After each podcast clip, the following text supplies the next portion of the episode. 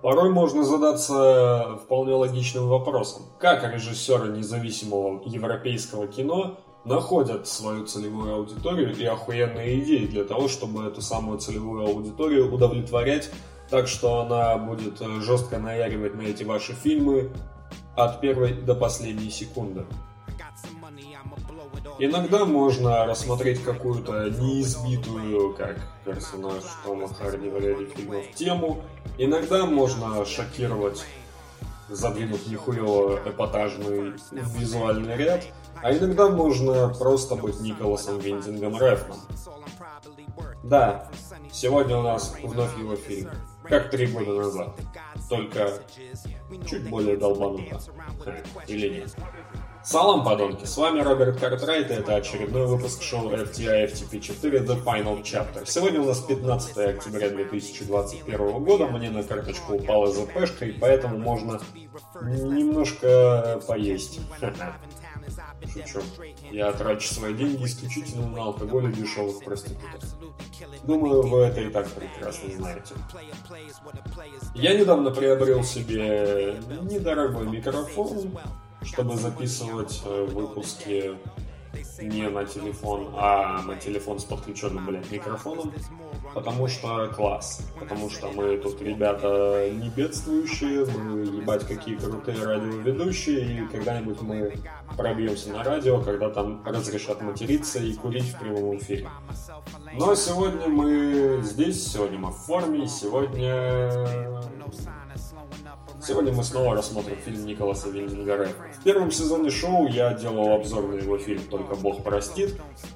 Фильм, который разорвали на части мировые критики, назвав его занудной хуйней, которая просто копирует предыдущую работу Николаса под названием The Но сегодня мы рассмотрим еще более раннюю работу, работу 2008 года, которая еще не задействует визуальные решения, которые были популяризованы в Драйве, в Hotline Miami, в Только Бог простит и в Неоновом демоне.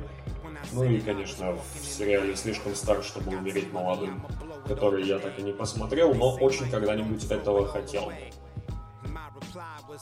Сегодня у нас биографическая лента.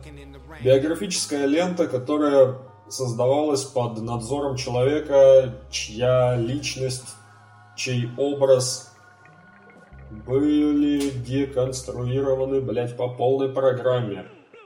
И исполнитель главной роли неоднократно встречался с этим человеком и разговаривал с ним по телефону, очень активно готовился к роли, и все дошло в определенный момент до абсурда.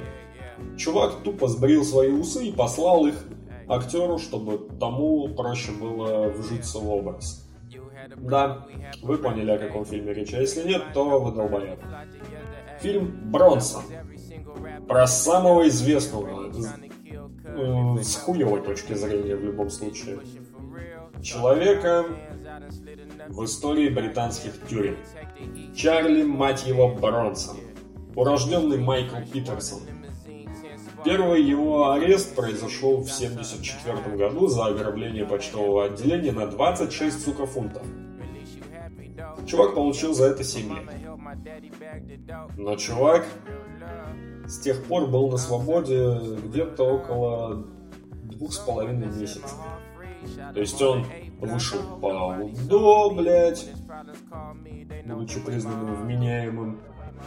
Он два месяца потусовался, а потом спиздил кольцо за тысячу фунтов. Ну, такое вооруженное ограбление, блядь. Ну, как вооруженные кулаки, это считается как оружие, нет? Короче, грабеж... Не, это скорее можно классифи... классифицировать как разбойное нападение. Открытое хищение чужого имущества с применением насилия. Вот такая вот петрошечка. Мне кажется, чувак э, кошмарит тюрьмы до сих пор просто потому, что ему по кайфу сидеть. Ну, вот эта вот арестантская тема, которая сейчас популярна у школьников и сотрудников э, техподдержки Билайна, она практически не раскрывается в фильме, потому что нахуй это надо? Все эти тюремные загадки, блядь, Типа ты летишь на парашюте, слева от тебя лес хуев, справа море говна, куда приземляться будешь? Вот таких загадок там нет. Если что, правильный ответ, в каждом лесу своя полянка, в каждом море свой островок. Вот такая вот загадка. А еще мне понравилась, ну, классическая загадка про Бастула, на какой сам сядешь, на какой мать посадишь, в общем. Ответ, думаю, всем тоже прекрасно известен, типа пиками точеными срублю хуи дроченые, сам, либо сам на пике сяду, мать на колени посажу. Вот. Или там в жопу дашь, или мать продашь. Жопа не дается, мать не продается. В общем, вот такие вот э, прибаутки. Вот этой всей хуйни там нет вообще. Зато есть маниакальная тяга режиссера к включению всякой непонятной электронщины в духе Джона Карпентера 70-х годов. Кстати, в прошлом выпуске я по ошибке сказал, что нападение на 13 участок вышло где-то на 5 лет раньше, чем Безумный Макс первый. Признаю, ошибся. Нападение на 13 участок вышло в 76-м, а не в 74-м. Поэтому я немножко проебался на два года. Я перепутал с китайским кварталом, который как раз в 74-м вроде как и вышел. Так что пардоньте или идите в сраку. Окей, давайте погрузимся поглубже всю, во всю вот эту вот неадекватность, сюрреалистичность и ебанутость происходящую на экране в течение 85 минут. Почему ебанутость? Да потому что это повествование, весь вопрос именно в нем. То, как Чарльз Бронсон экранный рассказывает историю своей жизни. Урывками, непонятно как, практически клиповый монтаж. Но все это происходит практически как водевильный спектакль. Все помнят клип The Weeknd Save Your Tears. Вот это вот выступление загримированного Абеля перед безликой аудиторией. Здесь практически то же самое. Загримированный Том Харди, косплеящий Чарльза Бронсона с его же усами, рассказывает о своей жизни, ну, опять же, урывками, вставками, нелинейностью, сюром и неадекватностью, посредством нихуевой актерской игры, базара нет. Харди выдал очень крутое исполнение. Но также некоторые решения режиссера и сценаристов вызывают такую вот ВТФшную реакцию, типа, чё, блядь, здесь вообще происходит? Где вы принимаете вот эту вот всю хуйню, которую вы принимаете, чтобы писать смешные моменты и хорошие сценарии? Дайте мне, я тоже возьму и напишу наконец свою ебаную книгу. Или, например, те моменты, когда Харди поворачивается к зрителям правой стороной лица, и там у него как бы все нормально, все обычное, обычное ебало заключенного, там, блядь, бритая башка, усы, обилие ругани, а потом он поворачивается левой стороной, и это типа женская часть лица. Ну, короче, блядь, вы поняли, накрашенные ногти, блядь, накрашенное лицо, мани... э, мейкап этот ебаный. В общем, вот эта самая ВТФшность, она придает дополнительного абсурда повествованию. Ведь, по сути, Чарльз Бронсон – это одна из самых абсурдных личностей в Великобритании. Урожденный Майкл Питерсон. В школьные годы вроде рос в хорошей, благополучной семье, с интересом занимался, а потом что-то замкнуло. Начал пиздить одноклассников. Короче, вот сейчас Бля, на концовку поставлю трек э, Кровостока биография. А, потому что могу, блядь. Он начинает пиздиться с одноклассниками, начинает там хулиганить по мелочи, что-то там ля-ля-ля, 3 рубля, да я поебал, тебе дам сейчас и все такое. А потом начинается вот эта вот вся криминальная деятельность по типу ограбить почтовое отделение просто для того, чтобы было. То есть э, не спиздить большие бабки в банке, а вот 26 фунтов я взял и все, мне похуй вообще. Естественно, Чарли, тогда еще Майкл, попадает в тюрячку. Потом его не с хуя переводят в дурку. В дурке у него начинаются беды с башкой, особенно когда его вынужденно сажают на колеса. Шутка про инвалидов. Ладно, додумайте сами. В общем, и там есть одна очень крутая сцена, в которой к нему подсаживается чувак-педофил, начинает с ним разговаривать, а Чарли, обдолбанный вообще вот этими всеми лекарственными средствами, просто корчит ебало с усилием, с огромным усилием поворачивает башку в сторону этого чувака и плюет ему в ебало. Выражение лица Харди в этот момент это просто это образец того, как надо играть психически нездорового человека. Серьезно, без шуток говорю, потому что это было реально охуительно. Или та сцена, где психи дэнсят под электронную музыку под присмотром охраны. Майкл с трудом пытается уйти из этого всего. Он пытается покинуть это место, но, естественно, терпит неудачу, потому что охрана такая, эй, иди нахуй, садись на стульчик. Вот он садится на стульчик и начинает орать. Это действительно было очень похоже на крик отчаяния. Если бы мне не было похуй на судьбу Чарльза Бронсона, я бы, наверное, испытал что-то типа мурашек, потому что это действительно был ну, практически высший пилотаж, без шуток. Потом его внезапно освобождают, потому что в результате какой-то хуйни его признают вменяемым. Он выходит досрочно, два месяца там тусит в городе, начинает участвовать в подпольных боях, зашибает маленькие деньги. И именно в тот период Майкл Питерсон перестает быть Майклом Питерсоном и берет себе псевдоним Чарльз Бронсон. В том числе и для бойцовских поединков, но потом, конечно же, для того, чтобы сделать себе звучное нихуевое имя, криминальный в тюремной среде. Он возвращается в тюрьму как, ну, не знаю, как герой, что ли. Уже тогда он стал достаточно одиозной личностью, о которой знали практически все заключенные, несмотря на то, что на дворе были 70-е годы. И в итоге чувак возвращается в тюрьму и вроде как сидит до сих пор, просто потому что из-за всякой хуйни, которую он творит в тюрячке постоянно, ему постоянно увеличивают срок. Типа попиздиться с охраной, избить заключенных, э, не знаю, на перо кого-то посадить. Ну, ему вообще похуй, он, блядь, живет по кайфу. Ему там, в принципе, нормально. Ну, его пиздят, да, до сих пор. Чуваку под 70 уже все-таки. Но все же, бля. Он в этой тюремной среде чувствует себя как рыба в воде. Точнее, как рыбка на яхте. Это была не смешная шутка, но мы похуй.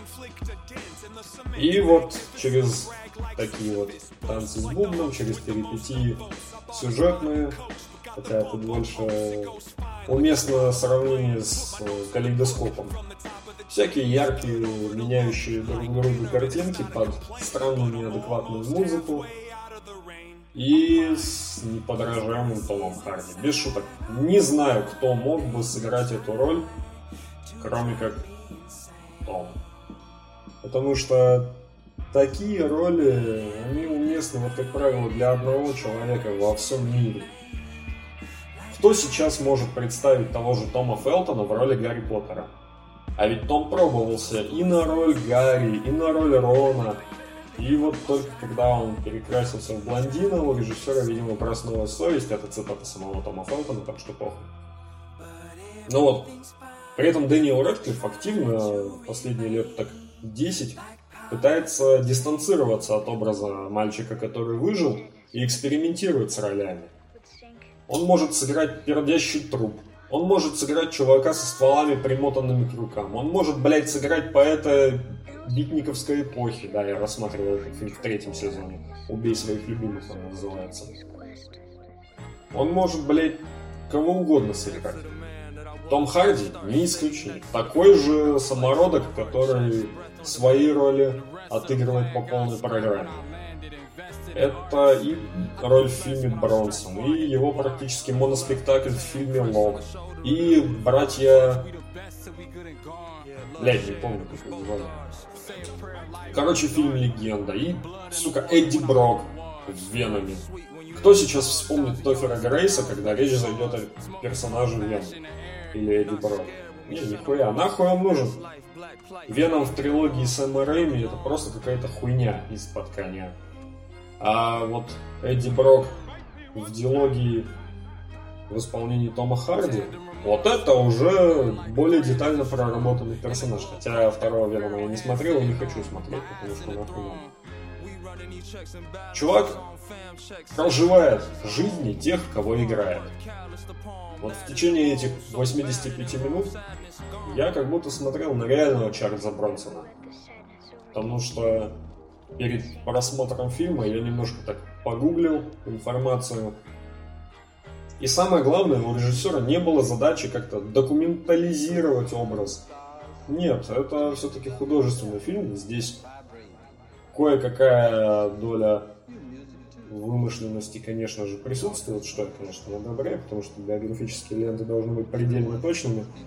Но я уверен, что если бы у сценаристов была задача показать все предельно точно, они бы практически ничего не стали менять. Да, Бронсона сыграл бы Харди, однозначно. Он сыграл бы его примерно так же, как сыграл в итоге. Он рассмотрел бы все ключевые моменты жизни Бронсона. Это и ограбление почтового отделения, и заключение в дурке, и кража, ну хорошо, разбойное нападение при попытке спиздить кольцо, и боксерские поединки, пизделки с охраной, и его работа в художественной мастерской. Все вот это было бы рассмотрено. И, и это было бы рассмотрено примерно так же, как получилось в итоговом фильме. Просто было бы чуть более достоверно. А так, фильм на твердые 4 балла из 5. Он крепкий. Он уже с первых минут дает нам понять, что это действительно работа Николаса Виндинга Рефна, если мы смотрели что-то выпущенное им после. Визуальный ряд, да, конечно, по понятным причинам никак не похож ни на драйв, ни на неонового демона, ни на только бог простит, нет. Но все остальное, немного невнятный, хаотичный монтаж, сюрреалистический сценарий – большим количеством реалистичных моментов, жестокость, электронная музыка, яркие персонажи. Не путать с персонажем водителя из фильма Драйв, потому что это полная хуйня, потому что его играет Гослинг. Нахуй Райан Гослинг. Все это, оно прослеживается, конечно же. Поэтому лично у меня Бронсон вызвал вполне положительный отклик – и, конечно, это одна из самых ярких работ Тома Харди. Но какая из его работ является самой яркой, я пока не знаю, потому что не завершил он еще свою карьеру. А пока рано делать выводы. В общем, как-то так. Фильм Бронсон получает от меня хорошую оценку. Но вот какую? Бля, пусть 4 из 5 будет, то бишь 8 из 10. Давно пора оцен... оценочную систему вводить. Правда, я все время об этом забываю, так что похуй. Пусть будет как будет. Ну а я, пожалуй, пойду искать что-нибудь еще для просмотра. На этом, пожалуй, все. С вами был Роберт Картрайт и шоу FTI FTP4 The Final Chapter. Следующий выпуск выйдет завтра, как я и обещал. Стоп, снято.